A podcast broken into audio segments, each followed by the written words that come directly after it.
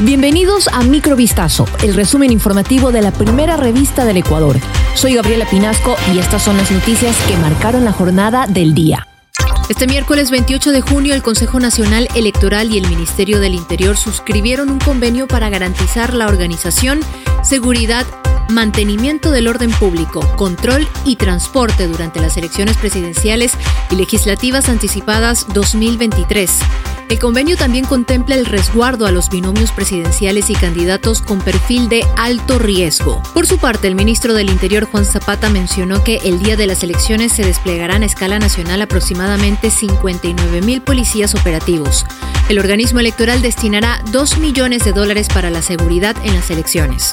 El ministro de Producción, Comercio Exterior, Inversiones y Pesca, Julio José Prado, dimitió este martes del cargo por asuntos familiares. La renuncia de Prado se dio a menos de dos meses de las elecciones presidenciales y legislativas extraordinarias, previstas para el 20 de agosto.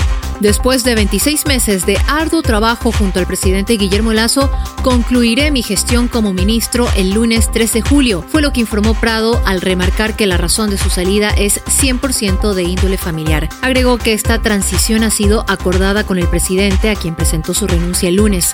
Además, informó que en los días que le restan desarrollará gestiones en Quito, Guayaquil y las Islas Galápagos. Una balacera mortal se registró en la cooperativa Valerio Estacio al noroeste de Guayaquil la noche de este martes 27 de junio.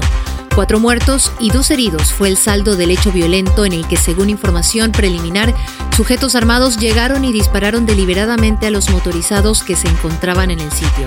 La mañana de este miércoles, el comandante general de la policía, Fausto Salinas, anunció que se logró la captura de uno de los responsables de este hecho, quien pertenecería al grupo delictivo Los Tiguerones.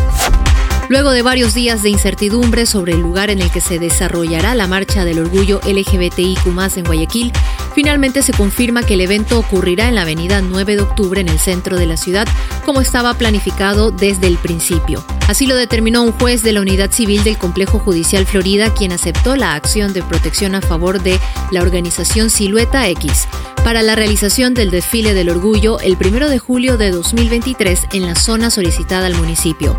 El recorrido irá desde las calles Malecón y Olmedo hasta el Parque Centenario. Esta resolución deja sin efecto el oficio de la jefa de ocupación de la vía pública que negaba el pedido de las organizaciones por el gran impacto que genera al tránsito vehicular.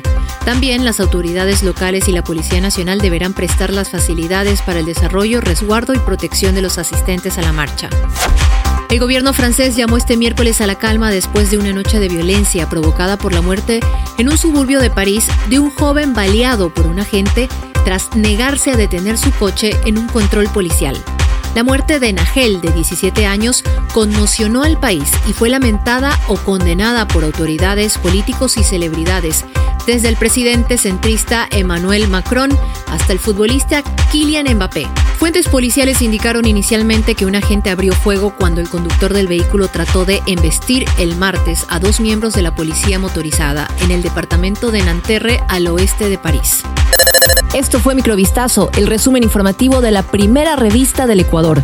Volvemos mañana con más. Sigan pendientes a vistazo.com y a nuestras redes sociales.